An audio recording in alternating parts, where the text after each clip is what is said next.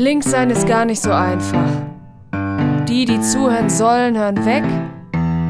Und die, die zuhören, haben einfach immer eine andere Meinung als du. Ja, wir sitzen hier heute zusammen mit äh, Kolleginnen und Nein, eigentlich nur mit Kollegen und nicht mit Kolleginnen, muss ich ja fairerweise sagen oder beschämterweise sagen, von den Grünen, der Linken und der SPD um über die Frage zu sprechen, ob es denkbar wäre, ob es wünschenswert wäre, nach der Bundestagswahl am 26. September 2021 eine rot-rot-grüne Koalition auf Bundesebene anzustoßen und äh, zu installieren. Ich will kurz vorstellen, mit wem ich mich hier unterhalte. Zunächst mal Justus Lichau von den Grünen. Hi. Du kannst ja gleich noch ein bisschen Ja, mehr gerne. dazu sagen, was du äh, als äh, Arbeitsschwerpunkt bei den Grünen hast. Dann Patrick äh, Gawlicek von der Linken und Patrick Steinbach von der SPD. Ja, Ja, und mein Name ist Jürgen Klute. Ich denke, wir wollen das ja auch nicht allzu lange machen und eure Ohren nicht allzu lange quälen. Ich steige einfach mal ein mit der ersten Frage, die ich mir aufgeschrieben habe. Wie seht ihr drei eine rot-rot-grüne Koalition ganz grundsätzlich nach der Bundestagswahl? Haltet ihr das für eine kluge Entscheidung, für eine wünschenswerte Entscheidung? Ähm, Richtung? Und wir lassen jetzt mal außen vor, wie im Augenblick die Umfragen sind. Das, das wäre nämlich eins meiner ersten Argumente gewesen. Ähm, naja, ich, ich fange einfach mal an. Äh, ja, ich bin Justus. Ja, ja. ich sitze für die äh, grüne Fraktion im Rat der Stadt Herne und äh, kümmere mich da vor allem um Sozialpolitik, aber auch äh, um Ordnungspolitik so ein bisschen. Äh, und für die grüne Jugend bin ich, bin ich Sprecher im, im Ortsverband Herne. Ähm, ich glaube grundsätzlich, dass eine rot-rot-grüne Koalition ähm, schwierig wäre, ein Experiment wäre, was sicherlich bisschen Anlaufzeit bräuchte und wahrscheinlich auch äh, sich erst beweisen müsste auf Bundesebene. Ich habe aber für die Bundestagswahl aus grüner Sicht das Ziel Nummer eins, die Union in die Opposition zu schicken. Und ich glaube, dafür wird es ein Dreierbündnis brauchen. Ich glaube, Rot-Rot-Grün ist da inhaltlich wahrscheinlich das, das beste Bündnis, mit dem man am progressivsten Politik machen kann. Deswegen äh, würde ich es mir grundsätzlich wünschen, glaube aber, dass es sowohl einfach vom, vom Standing her äh, ein bisschen Anlauf bräuchte und sich erst das Vertrauen gewinnen müsste, aber ähm, dass es inhaltlich auf jeden Fall gut passen würde, in den meisten Punkten zumindest. Ja, also ich, ich sehe es sehr ähnlich äh, zu meiner Person, Patrick Gawlicek, Kreissprecher der Linken Herne. Ihr habt mich schon ein paar Mal im Podcast gehört. Ähm, ich sehe es sehr ähnlich wie du. Das mm, sehe ich nur ein bisschen extremer. Ich würde sogar sagen, wir brauchen unbedingt eine rot-rot-grüne Koalition.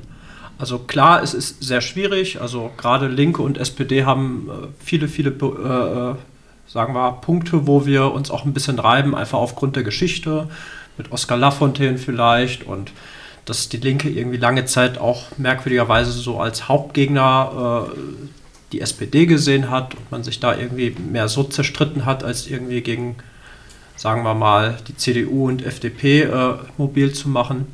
Aber gucken wir uns doch mal die Probleme an. Äh, Klimawandel, soziale Ungerechtigkeit, also das kann man im Grunde genommen nicht lösen, wenn, wenn man mit der FDP oder mit der, mit der CDU gemeinsam äh, regiert. Und äh, wenn wir da was anpacken wollen, müssen wir leider über unseren Schatten springen und irgendwie dieses Bündnis ermöglichen. Ja, Patrick Steinbach.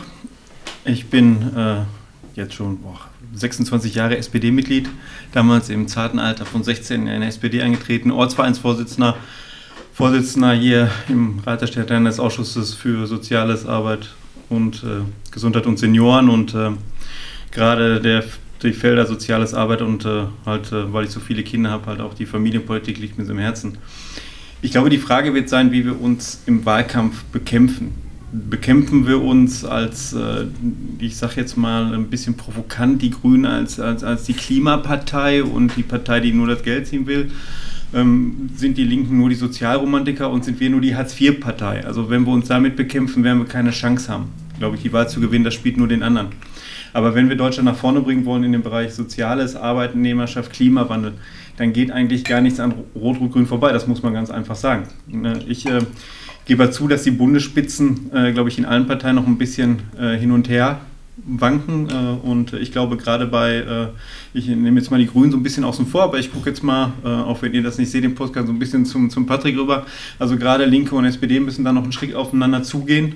Nochmal auch von den Bundesspitzen her. Ich glaube, von den von den Unterbezirken oder Kreisverbänden, wie das ja, glaube ich, bei euch heißt, da ist das, glaube ich, weniger das Problem. Ich glaube, da könnte man was hinkriegen. Es sind die Bundesspitzen. Aber ich, äh, das oberste Ziel, da gebe ich den Justus recht, ist ganz einfach äh, für mich auch äh, Schwarz-Gelb zu verhindern. Also ihr habt zumindest schon mal hier vor Ort äh, da eine sehr klare Position. Ob das jetzt die Parteien insgesamt mittragen, kann ich gar nicht einschätzen. Äh, ich glaube, das ist da sicherlich auch nicht äh, naja, ganz so, so glatt. Aber ich finde es also erst schon mal gut, dass ihr drei sagt, äh, grundsätzlich wäre das sinnvoll und äh, ja, als, als äh, führende Motivation sagt ihr eben, man muss die Politik, die eben bisher gemacht worden ist äh, von vor allen Dingen CDU, CSU. Die SPD ist zwar auch in der Bundesregierung, aber ist natürlich äh, letztlich der schwächere Part. Äh, man kommt also nur zu einer anderen Politik, wenn man den konservativen Teil aus der Regierung rausgedrückt kriegt und verhindert, dass ein Gelber reinkommt. Ne? Das ist ja erstmal eine ganz klare Aussage von euch dreien.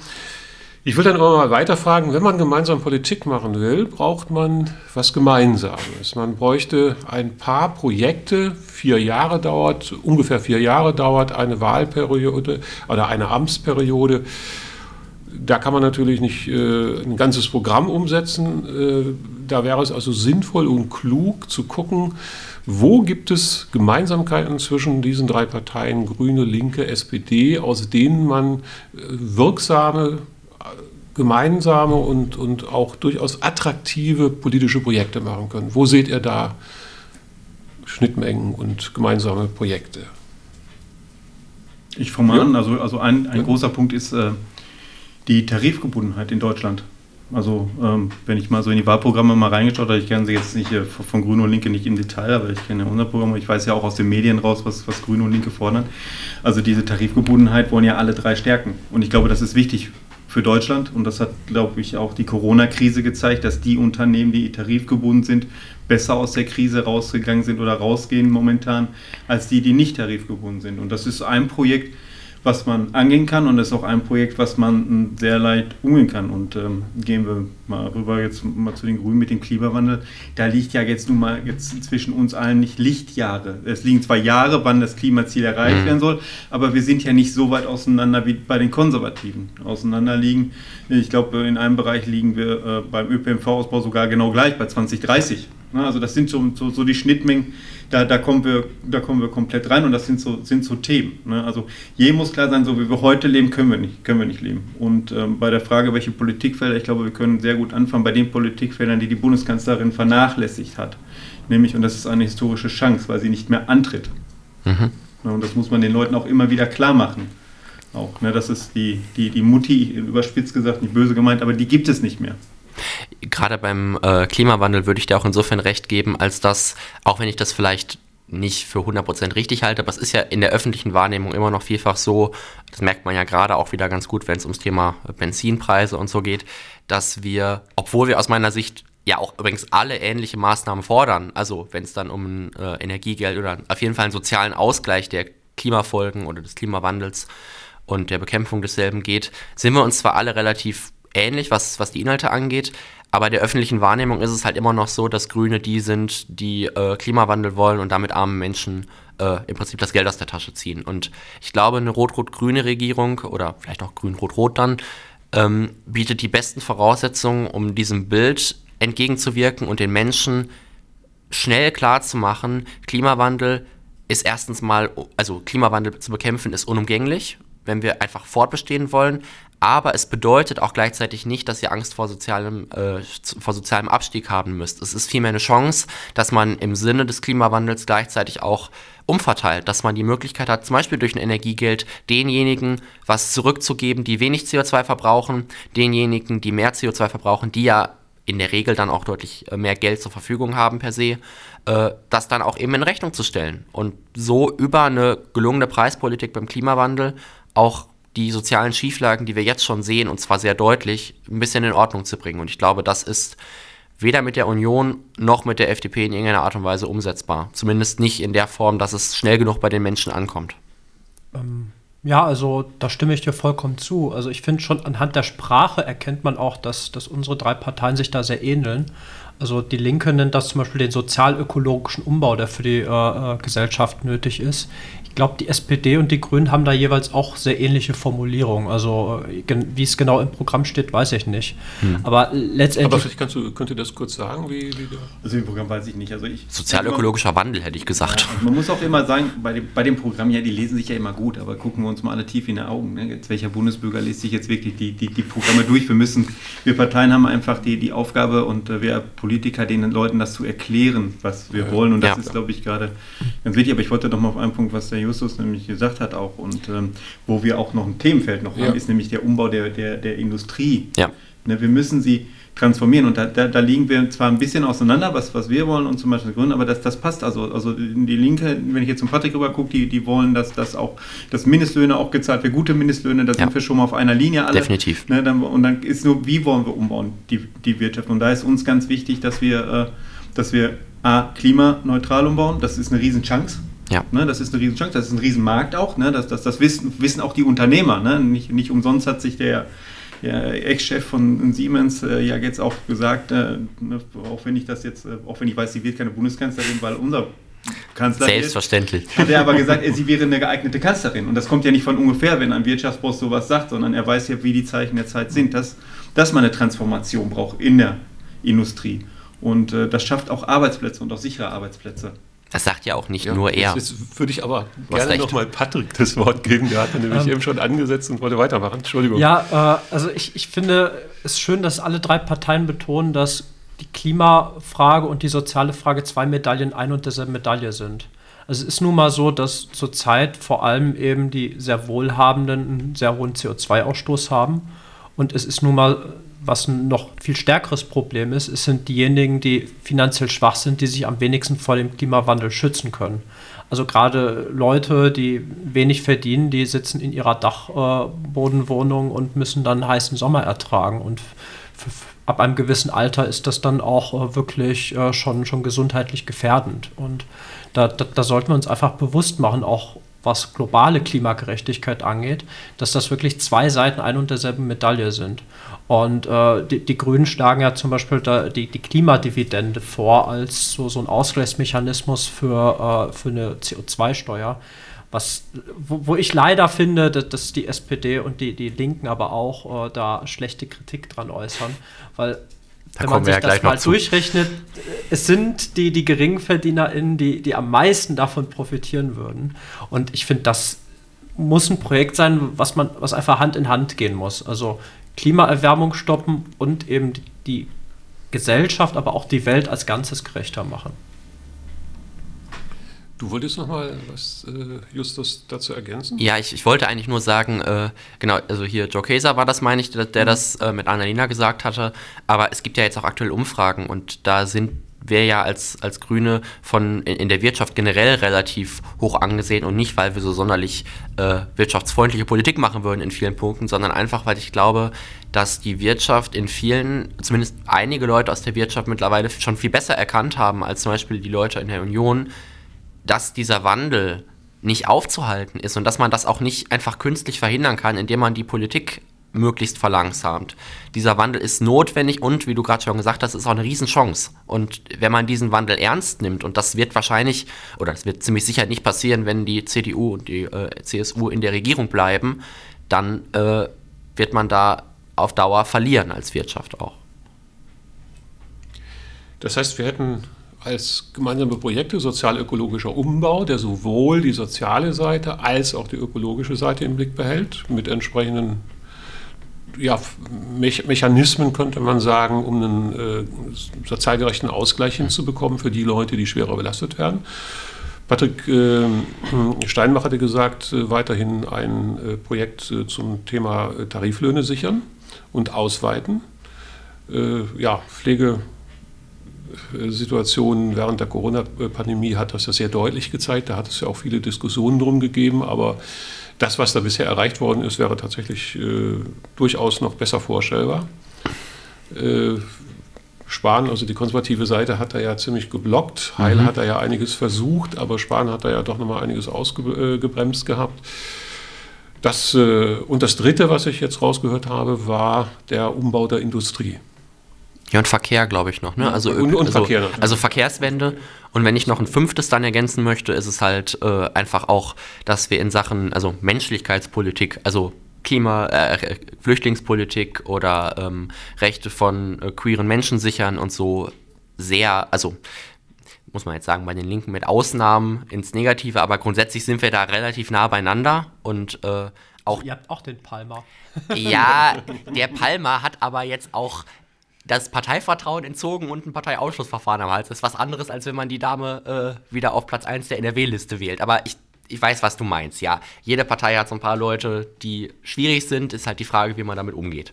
Ähm, nee, aber an der Stelle äh, glaube ich, dass auch da die rot-rot-grüne Koalition die richtige ist, um, um für in diese Bereiche nur humanitär richtige Politik zu bringen. Ich, ich glaube, wo auch noch ein gemeinsamer Punkt liegt, ist die Abwehr von äh, rechter Politik, zumindest ja, im Grundsatz. Da gibt es natürlich auch immer, na gut, wir haben auch Sarah Wagenknecht, die versucht, sich rhetorisch ranzurobben an die AfD. Mhm. Es gibt Konservative in der SPD, die ähnlich agieren. Ich glaube, die Grünen sind da noch am, am eindeutigsten. Ja wenn ich das einfach mal so sagen darf. Aber äh, ich glaube, ins, insgesamt sind äh, unsere drei Parteien schon programmatisch sehr klar gegen rechte Politik und gegen Rechte aufgestellt. Das muss man sagen. Ne? Ja, ne, das, das ist also ich, ich, ich will jetzt kein, kein, kein Plädoyer für Sarah Wagenknecht bei euch halten, aber ich kann ähm, bedingt Sarah Wagenknecht verstehen, weil genau was du sagst, wir haben auch Konservative bei uns in der Partei, die natürlich auch du bist natürlich getriebener von Umfragen und du siehst natürlich, wie die AfD ist. Also wenn man sich jetzt ähm, zum Beispiel die letzten Wahlen in Sachsen-Anhalt angeguckt hat, ähm, wie haben die Gewerkschafterinnen und Gewerkschafter abgestimmt, bei den Wahlen, also da wird mir ganz Angst und Bange. Ne? Also mhm. da muss man ja sagen, also im Osten äh, wart ja ihr früher Linken im, immer weit vorne und dann, dann kam ja irgendwann wir und dann kam irgendwann die CDU, das hat sich ja komplett gedreht und die AfD hat teilweise 23 Prozent unter Gewerkschafterinnen und Gewerkschafter gekriegt und das sollte ein Alarmsignal für uns sein und das ist so ein bisschen dieser verzweifelte Versuch, ein bisschen nach recht zu fischen, aber das ist, der, das ist komplett falsch für Deutschland und äh, ja. das, aber die, der größte Teil ist ja auch und äh, ne, unsere Bundesvorsitzenden haben ja da eine klare Haltung auch dagegen und äh, ich sag mal, selbst Olaf Scholz hat da ja eine klare Haltung, was rechts angeht, äh, dass rechts gar nicht geht, nämlich und äh, rechts gehört auch in kein Parlament und in keinen Rat und ich glaube, das müssen wir alle versuchen, mit aller Macht, aller Macht zu verhindern. Ja, definitiv. Also vielleicht mal als positives Beispiel, wo, wo eben so, sowohl die SPD, die Grünen als auch die Linken eben gegen rechts eine äh, ne, ne, ne wirkliche Linie ziehen, ist ja Thüringen. Ja. Da hat man ja gesehen, dass, dass sowohl CDU als auch die FDP eben äh, da äh, das immer weiter verweichen wollen, die, die, diese harte Linie. Und äh, da äh, gab es ja schon äh, im Grunde genommen mit der Wahl vom Kemmerich eine Zusammenarbeit mit dem Faschisten äh, Höcke. Also ja. das muss man so, so, so extrem auch sagen, weil es so war. Gut. Ja, ich denke, das wären für vier Jahre auch schon ausreichend äh, Projekte, wenn man die durchsetzen will. Ja. Ja, wobei wir natürlich, und ähm, das muss man offen ehrlich sagen, und ich glaube, da zählt noch ein Punkt, kommt noch dazu. Ja, okay. Die Einführung der Vermögensteuer, die wir mhm. alle drei Ah ja, richtig, guter Punkt. Ja. Weil wir werden wir, werden, wir dürfen ja alle nicht so blauig sein. Wir, wir werden, Stand heute, ist ja, ist ja illusorisch zu sehen, dass wir 50 Jahre später noch die Schulden der Corona-Krise, also wenn meine Tochter, meine kleine 54 ist, würde die immer noch für Corona bezahlen. Das ist ja natürlich ein Unding, das können wir der, den nachfolgenden Generationen ja gar nicht da sein. Und da haben wir das Mittel halt Vermögensteuer einzuführen. Und, und äh, da müssen wir auch endlich mal eine Vermögensteuer wirklich einführen. Und da sind wir auch relativ eigentlich nah und eigentlich bei meiner Partei war das immer nur leider, muss ich leider sagen, dass wir immer mit, den, mit der CDU wieder zusammengegangen sind, weil eigentlich wollten wir ja auch schon immer per se eine Vermögensteuer haben. Weil diese Krise kostet Geld und wir werden ähm, spätestens Anfang 22 werden wir die Frage haben, was ist Daseinsvorsorge? Und dann werden wir die ganzen alten Themen, die wir wieder hatten, Und glaube ich auch, wo wir früher auch zusammen auf den Straßen gegangen sind, gegen die Konservativen, wenn wir wieder da sind, was, was bedeutet das? Kann ich mir die, und das hat dann auch Auswirkungen auf die Kommune. Kann ich mir die Sparkasse hier erlauben? Fährt hier durch Wanne Eickel eine Straßenbahn oder fährt durch Jana noch eine U-Bahn? Und wie fährt die, in mhm. welchem Takt, wie wird das finanziert? Und zu welchem Preis arbeiten auch die Kolleginnen und Kollegen in, dem, in den Betrieben? Das wird die grundlegende Frage sein der nächsten Jahre, diese zu beantworten. Und das geht aus meiner Sicht einfach nur mit einer Einführung einer Vermögensteuer, weil sonst können wir nirgendwo anders das Geld mehr großartig hören. Und das, und das sind ja wirklich Milliarden, die wir da reinkriegen. Und die sollen auch wirklich der Gesellschaft wieder zugutekommen, weil dieses ja. Prinzip, dieses Sozialstaatsprinzip, dass die starken Schulter viel leisten und äh, die Schwachen nicht so viel. Und ich glaube, das ist in allen drei Parteien so. Ja, das ist ja nur gerecht. Also wenn man sich anguckt, es gibt ja genug Leute, die während der Corona-Pandemie auch unfassbar viel Geld verdient haben. Also ich meine, brauchen wir nicht mal nach Amerika gucken, wo das mit, mit Jeff Bezos beispielsweise noch viel eindrücklicher ist. Aber ich habe jetzt letztens gesehen, Dietmar Hopp hat äh, in der Corona-Pandemie 5 Millionen, äh, 5, 5 Milliarden verdient. 5 Milliarden, das ist äh, unwahrscheinlich viel Geld. Mhm. Für einen nicht funktionierenden Impfstoff ist das eine ganz schöne Summe. Äh, vor allem muss man sich ja klar machen, dass bei den superreichen Multi Multimillionären und Milliardären äh, Kapital, das entsteht ja nicht von alleine. Das ja. ist ja immer durch die Lohnarbeit anderer erwirtschaftet. Und äh, mit, mit, einer, ähm, mit einer Steuer auf dieses Kapital, also auf äh, eben hohe Vermögen, würden wir ja nur einen Teil dessen zurücknehmen, was sie eigentlich aus der Gesellschaft gezogen haben. Es ist ja nicht so, dass die, äh, die eine Milliarde äh, oder noch mehr Geld, die sie besitzen, irgendwie mit eigener Hand erarbeitet hätten. Das kann ja kein Mensch. Und äh, das ist einfach ein elementarer Bestandteil, um eben unsere Gesellschaft gerechter zu machen. Da kommt dann aber wieder das kommunikative Element zum Tragen, was wir gerade schon mal hatten, weil auch eine Vermögenssteuer ist halt, würde ich sagen, auch nur deshalb nicht eingeführt bislang, weil es den Leuten, die da Lobby haben, erfolgreich gelungen ist, der breiten Bevölkerung glaubhaft zu machen, eine Vermögenssteuer trifft die, äh, die Mittelschicht mit zwei Kindern, die dann plötzlich kein Geld mehr haben, weil ja jetzt die Vermögenssteuer kommt. Und das sind halt Punkte, die, also da kommen wir vielleicht gleich auch nochmal zu, aber ähm, die, diese Rhetorik, die von konservativer Seite aus kommt, müsste man halt eigentlich von, von linker Seite aus konsequent gemeinsam auch zurückweisen. Das, das fehlt es aktuell vielfach noch. Das wäre ja gar nicht mal so ein großes äh, Projekt, das müsste man einfach nur machen ne? ja, und sich darauf stimmt. verständigen. Wir fangen doch heute an. We weitaus ja, genau, weniger ja. kompliziert als die Bekämpfung der Klimakrise. Ja, ja. Ja, jetzt haben wir also eine ganze Reihe Gemeinsamkeiten gehört, die durchaus ein ganz, eine ganze Legislaturperiode ausfüllen können und wahrscheinlich auch sogar noch äh, eine zweite oder auch eine dritte. Aber es wäre ein guter Anfang, das ist, glaube ich, deutlich geworden. Wir haben aber zu Anfang auch schon gehört, dass es Schwierigkeiten gibt, dass es Problempunkte gibt. Justus hatte da direkt zu Anfang darauf hingewiesen. Mhm. Von daher würde ich ganz gerne so in der nächsten Runde mal von euch eure Einschätzung hören, welche Problempunkte ihr sieht, seht und ja, welche Bedeutung sie für euch auch haben. Haltet ihr das für Problempunkte, die überwindbar sind oder für, eher für Punkte, wo ihr sagt, naja, das ist schon ein, das ist eine ziemliche Hürde? Also vielleicht einfach mal äh, als relativ kurze Antwort, sie müssen überwindbar sein. Also das Klima lässt mit sich nicht, verhand mit sich nicht verhandeln. Da, man kann nur mit Menschen verhandeln und das ist nun mal eine naturwissenschaftliche Gewissheit, dass wenn wir weiter so machen und ich glaube, ohne Rot-Rot-Grün wird es leider ein weiter so in Deutschland geben, der Klimapolitik, dass wir dann den Zug quasi vor eine Wand fahren. Also wir müssen es schaffen. Ja, und gerade daran anknüpfend finde ich es so schwierig. Also ich sehe, wir haben ja gerade ganz viele inhaltliche Punkte genannt, da sind wir ja tatsächlich weitestgehend ja, nicht, nicht vielleicht immer einer Meinung, aber also, wenn ich mir jetzt überlege, dass es vielleicht ab äh, September eine schwarz-grüne Regierung geben könnte, also da, dagegen, da sind die inhaltlichen Überschneidungen definitiv deutlich geringer. Also da äh, gibt es wesentlich mehr, was man überwinden müsste per se. Was mir halt Sorgen bereitet, ist, dass die Rhetorik, gerade auch im Wahlkampf, äh, die Patrick ja auch schon angesprochen hatte, dass die mir bedenklich vorkommt, weil ich das Gefühl habe, ähm, diese riesige Chance, die wir gerade haben, die Union in die Opposition zu schicken, nach auch gerade im letzten Jahr in der Corona-Pandemie jetzt unendlich vielen wirklich katastrophalen Fehlern. Also man könnte fast sagen, die Union hätte es uns einfach gemacht. Also wir reden von Maskenskandalen, wir reden äh, was für mich noch eine Spur weiter geht, als einfach äh, sich an Masken zu bereichern. Von der Nummer, die, die jetzt im Gesundheitsministerium gelaufen ist, dass da Masken, äh, also schlechte Masken gekauft wurden und dann äh, hätten verschwinden sollen, indem man sie an äh, behinderte Menschen, an, an Hartz-IV-EmpfängerInnen und so abgibt. Wo ich mir denke, das ist derartig menschenverachtend, das ist so, also da klaren Wahlkampf gegen die Union zu machen, auf so vielen Ebenen, ist eigentlich kein schwieriges Projekt. Und trotzdem ähm, sind es gerade die Grünen, die so unter Beschuss stehen, wo ich mir denke, wir reden, hatten wir gerade am Anfang einmal auch schon, wir reden von dem Benzinpreis, einer Forderung, also ein, ein notwendigen Steigen des Benzinpreises, einer Forderung, die nicht mal wir alleine haben, sondern die die Bundesregierung, die aktuelle Bundesregierung durch ihr Klimaschutzgesetz, was ja sogar noch nachgeschärft werden muss, äh, ohnehin schon beschlossen hat. Und das ohne sozialen Ausgleich, der bei uns mit drin ist in der Forderung. Da stürzen sich jetzt CDU, CSU, okay, erwartbar, aber auch SPD, auch Linke und auch die FDP drauf. Wo ich mich frage, wie genau wollen wir es als rot-rot-grüne Kooperation oder Koalition dann ab September vielleicht schaffen, zusammenzuarbeiten, wenn wir schon im Wahlkampf jetzt so viel verbrannte Erde hinterlassen? Und zwar an Stellen, die überhaupt nicht notwendig sind.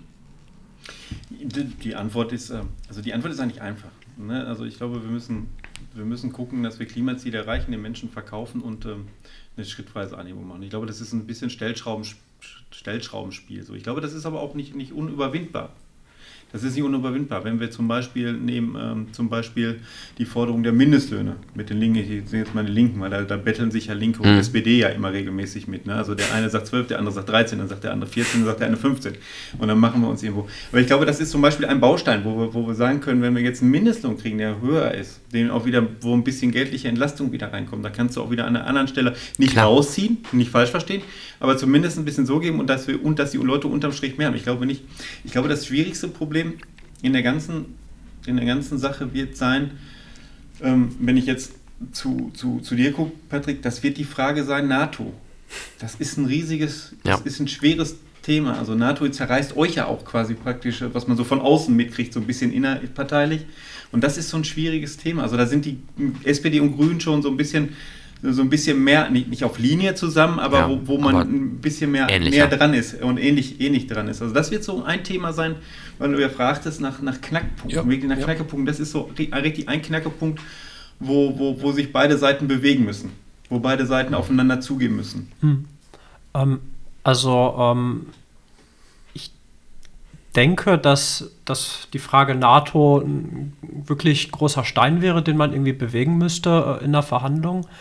Ich halte da zum Beispiel das Vorgehen von, von äh, Robert Habeck, mhm. der irgendwie von der Linken fordert, sie müsse sich jetzt auch zur NATO bekennen, für, für glaube ich, keinen Weg der Annäherung. Ich denke, ja. äh, wenn wir da irgendwie konstruktiv an die Sache rangehen wollen, müssen wir uns auch als Linke klar machen, eine rot-rot-grüne Regierung würde niemals innerhalb von vier Jahren die NATO abschaffen oder irgendwie Deutschland aus der NATO bringen. Das ist einfach unrealistisch, das passiert nicht. Ähm, aber Gregor Gysi sagte mal, ähm, wenn man Politik macht, darf man nicht erwarten, dass man immer alles erreicht, aber es muss immer in die richtige Richtung gehen. Und da finde ich zumindest eine rot-rot-grüne Regierung sollte sich darum bemühen, eine Sicherheits- und Friedenspolitik zu schaffen, die die NATO doch auf die Dauer, äh, sagen wir, überflüssig macht. Also äh, das heißt dann auch, dass wir vielleicht die UNO stärken, das heißt, dass wir äh, Sicherheitsarchitektur auch über äh, nur der Westen äh, für sich und für die eigenen Interessen hinaus sehen, sondern auch eben sehen, dass eine, eine Sicherheitsarchitektur, die weltweit funktionieren muss, die muss leider irgendwie auch äh, äh, eben Russland und China mit berücksichtigen. Und da finde ich tatsächlich, dass die NATO eher dafür sorgt, dass die Russen und Chinesen noch stärker ihre eigenen ähm, ähm, Interessen durchsetzen wollen, weil die NATO macht das nun mal auch. Und eine UN könnte eben schaffen, äh, dass man eine Friedenspolitik führt, die eben viel, viel stärker tatsächlich auch das Interesse von zum Beispiel Menschen- und Völkerrecht äh, durchsetzt, anstatt dass nur die Einzelinteressen verschiedener Gruppierungen, Ländergruppen und, äh, und, und anderen Leuten eben eine Rolle spielen würden. Ähm, ich, ich möchte eigentlich ganz kurz nur einmal den Punkt, den ich gerade versucht habe zu machen, noch, zu, noch konkretisieren. Ähm, natürlich sind Hakeleien im Wahlkampf an sich kein Grund, an dem, aus dem man nachher nicht koaliert. Also ich glaube, es macht es natürlich schwieriger, wenn man halt monatelang fröhlich gegeneinander schießt und dann plötzlich sagt, ach, jetzt setzen wir uns an einen Tisch und reden mal fröhlich, äh, freundlich miteinander. Aber was ich vor allem befürchte, ist, dass uns dieses Gegeneinanderschießen auf Dauer die Umfragewerte einfach, also man sieht das ja, Rot-Rot-Grün war vor, natürlich auch durch die enorme Schwäche der, der Union, aber war vor zwei, drei Monaten ein umfragetechnisch machbares Szenario. Zwei, drei Monate später ist die Union wieder gestärkt und die Linke ist kurz davor, aus dem Bundestag zu fliegen, platt gesagt. Es ist knapp, ne? es wird wahrscheinlich auch reichen, würde ich mal vermuten, aber die Linke ist jetzt bei, glaube ich, 6% und die FDP hat plötzlich 14%, wo sich jeder fragt, wie das passiert ist. Also die haben jetzt in bestimmten Punkten eine bürgerrechtefreundliche Politik gemacht, aber äh, halt dabei auch massiv äh, die, die, das Lob von Corona-Leugnern beispielsweise eingesammelt. Äh, deswegen, die Linke ist aktuell die Partei, wo ich mir Sorgen mache, dass, also wir verlieren auch in den Umfragen, die, die SPD sieht auch wirklich gar nicht gut aus, aber wir könnten, glaube ich, alle drei in den Umfragen besser aussehen, wenn wir uns darauf konzentrieren würden, uns nicht gegenseitig von Bug zu schießen, wobei, es mag ein falscher Eindruck sein, ich das Gefühl habe, dass die Grünen das noch relativ fair probieren. Also mag jetzt auch Aus, Ausreißer da geben, das will ich nicht sagen, aber gefühlt haben sich halt alle demokratischen MitbewerberInnen auf uns eingeschossen, weil Annalena jetzt gerade da ist und so aussah, als könnte sie gut Kanzlerin werden. Ist jetzt auch immer noch machbar, aber die Umfragen sehen jetzt nicht mehr so gut aus wie meinetwegen vor einem Monat. Und im Endeffekt schadet man sich damit nur selbst, weil letzten Endes die Union die Profiteurin davon ist. Deswegen, also wenn wir halt im äh, September uns doch alle ganz gut leiden können, aber dann nicht die Umfragewerte dafür haben, ist ja auch blöd. Ja, da gebe ich dir unbedingt recht. Also war, war gut, Wahlkampf, Wahlkampf, äh, jetzt, jetzt, jetzt gucke ich mal zu so einem alten Hasen wie Jürgen rüber, der weiß, im Wahlkampf wird manches gesagt, was am Ende, am Ende des Wahlkampfs dann wieder eingeholt wird und gesagt wird, das war Wahlkampf. Hm. Ähm, ich gebe dir in dem Punkt recht, dass ich, und das mache ich meiner Partei, also das, das, das äh, wird äh, in Herne wahrscheinlich noch anders werden, aber in meiner Partei mache ich den Vorwurf, dass wir zu wenig auf CDU draufgehen. Ja. Das muss man ganz einfach machen, weil wir haben es ja gerade schon mal ganz kurz angesprochen, Pflege zum Beispiel, Hubertus Heil wollte viel, viel mehr, ja. wollte, wollte viel, viel mehr Tarifbindung auch haben in Pflege, das haben Konservative verhindert. Also es ist jetzt die Zeit, also ähm, ich frage mich manchmal auch, wie weit Berlin auch weg ist. Und äh, das ist bei mir ist das immer, also in meiner Partei ist das immer so, da frage ich mich wirklich, und das ist auch sehr selbstkritisch, wie weit kann man eigentlich von dem Bürger weg sein? Also wenn, wenn ich mich hinstelle nach der Wahl in Sachsen-Anhalt und sage, ja, ich habe jetzt verstanden, jetzt muss ich mehr gegen die Union machen. Ja, das wusste ich schon seit über ein Jahr. Ne? Das, das hat man schon bei, in der Corona-Krise gesehen. Also wie schwer es ja auch war, mit Union ja auch was zu verhandeln, was Kurzarbeitergeld und so angeht, was alleine auch, ja. äh, auch nochmal Unternehmer, auch Hilfe für Unternehmer nochmal angeht, ne? wo ja auch zum Beispiel... Äh, wir gesagt haben, wir müssen nochmal diverse Programme nochmal verlängern, wo die Union das auch bei Unternehmern nicht wollten. Das muss man, glaube ich, auch den Bürgern nochmal klar sagen. Was wollen Union? Und die FDP hat einfach, die, die, wie du sagst, den Vorteil gehabt momentan und ähm, in der Debatte, dass sie diese, diese, diese wahrscheinlichen Bürgerrechte nach vorne gestellt haben in Schaufenster und gar nicht mehr über ihre elitäre mhm. Politik mhm. gesprochen ihre elitäre Politik gesprochen haben. Und das ist ein, das ist ein Riesen, das ist ein Riesendilemma. Ich glaube, wir sollten wir dahin, wo, wo wir mal waren. Ihr solltet, also, nee, nicht, nicht, man, ich glaube, das ist nicht gut, wenn jede Partei sich auf jeden Feld tummelt. Also, also wir sollten, glaube ich, wieder da wirklich bei bleiben. Wir, wir bleiben bei Arbeit. Wir bleiben wirklich bei unserem Feld Arbeit. Also klar, du musst alles bedienen als, mhm. als Partei, wenn du Wahlen gewinnen willst, aber zumindest die Kernthemen sollten klar sein. Und in den Kernthemen, das ist das, was du ja sagst, da sollten wir uns, glaube ich, nicht behaken. Ich glaube, das, das, ist, das könnte so ein Schlüssel zum Erfolg sein, weil dann kannst du die Union und man muss ja fairer sagen, auch äh, die, die unbekannte AfD ja auch, auch stellen. Ne? Das, das, das ist ja auch noch so eine Unbekannte, die ja auch viele Stimmen wegnimmt. Ne? Also das sieht man ja auch, dass viele Unentschlossen, die früher zu den Linken eher gegangen sind, wo die gesagt haben, ich kann weder CDU und SPD, die Unentschlossen, die, die sagen, ich habe einfach keine Lust zu wählen, die gehen auf einmal zur AfD. Also das ist ja ein Riesenphänomen. Ja, wobei ich glaube, das ist doch eher die AfD von vor drei, vier Jahren, oder? Das ist doch eher noch die ja. Protestpartei AfD. Also das ist, also dass Leute, also mittlerweile wählen die AfD ja die meisten Leute zumindest nicht mehr obwohl die AfD rechtsradikale Inhalte hat, sondern weil. Das ist ja das, was man jetzt auch immer häufiger bei den Landtagswahlen dann auch in Umfragen rausfindet. Es geht nicht mehr darum, ich fühle mich von den etablierten Parteien nicht wertgeschätzt und wähle deshalb AfD, sondern nein, da steckt halt bei zumindest einigen WählerInnen ein klares Weltbild hinter. Das muss man so sagen. Da würde ich dem Justus auch recht geben. Also es hat sich in den letzten Jahren, vor allem im Osten, also ja. in, in äh, Sachsen-Anhalt oder auch in Thüringen, das sind ja keine Landesverbände, die irgendwie aus ähm, neoliberalen Professoren bestehen, sondern das Nee. sind Faschisten. Und ich glaube, wer, wer eine völkisch-rassistische Partei wählt, der äh, diese Partei auch schon seit Jahren beobachten kann, der macht das nicht aus Versehen oder aus Frust. Also da steckt schon auch inhaltlich was dahinter. Und äh, ich glaube, es, es ist ein großes Problem, dass Politik generell der AfD sehr stark hinterherrennt. Also die CDU hat ja auch ihre Flüchtlingspolitik nach rechts hin angepasst, um eben vermeintlich an die AfD verloren gegangene Stimmen zurückzuholen. Erfolglos das passiert ja wohlgemerkt. nicht. Also Ja. ähm, die Leute wählen das Original, weil sie dann auch sehen, wenn, wenn irgendwie äh, die demokratischen Parteien nach rechts rücken, dann, dann bringt das ja anscheinend was, die AfD zu wählen. Also ich finde, das sollte auch ein wichtiges Projekt sein, dass irgendwie eine rot-rot-grüne Regierung starten muss, zu sagen, also diese Gesellschaft darf nicht weiter nach rechts rücken.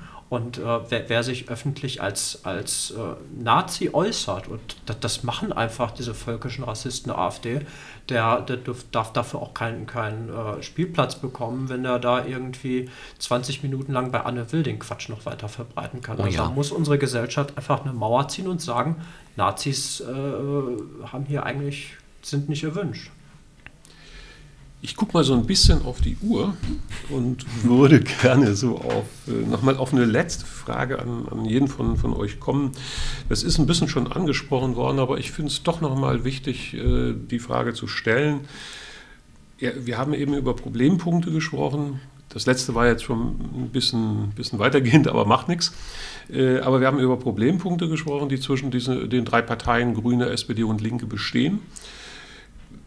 Patrick hat schon etwas angedeutet, wie man möglicherweise das Thema NATO einfangen könnte. Welche Vorstellungen, welche Ideen habt ihr, wie man grundsätzlich, und zwar wirklich ganz grundsätzlich, von mir ist aber auch am konkreten Beispiel, konstruktiv mit Differenzen umgehen kann in der Politik? Die sind ja nicht wegzudenken man in, einer- in einer Koalition, mit denen muss man umgehen. Habt ihr da Ideen, wie man das machen kann?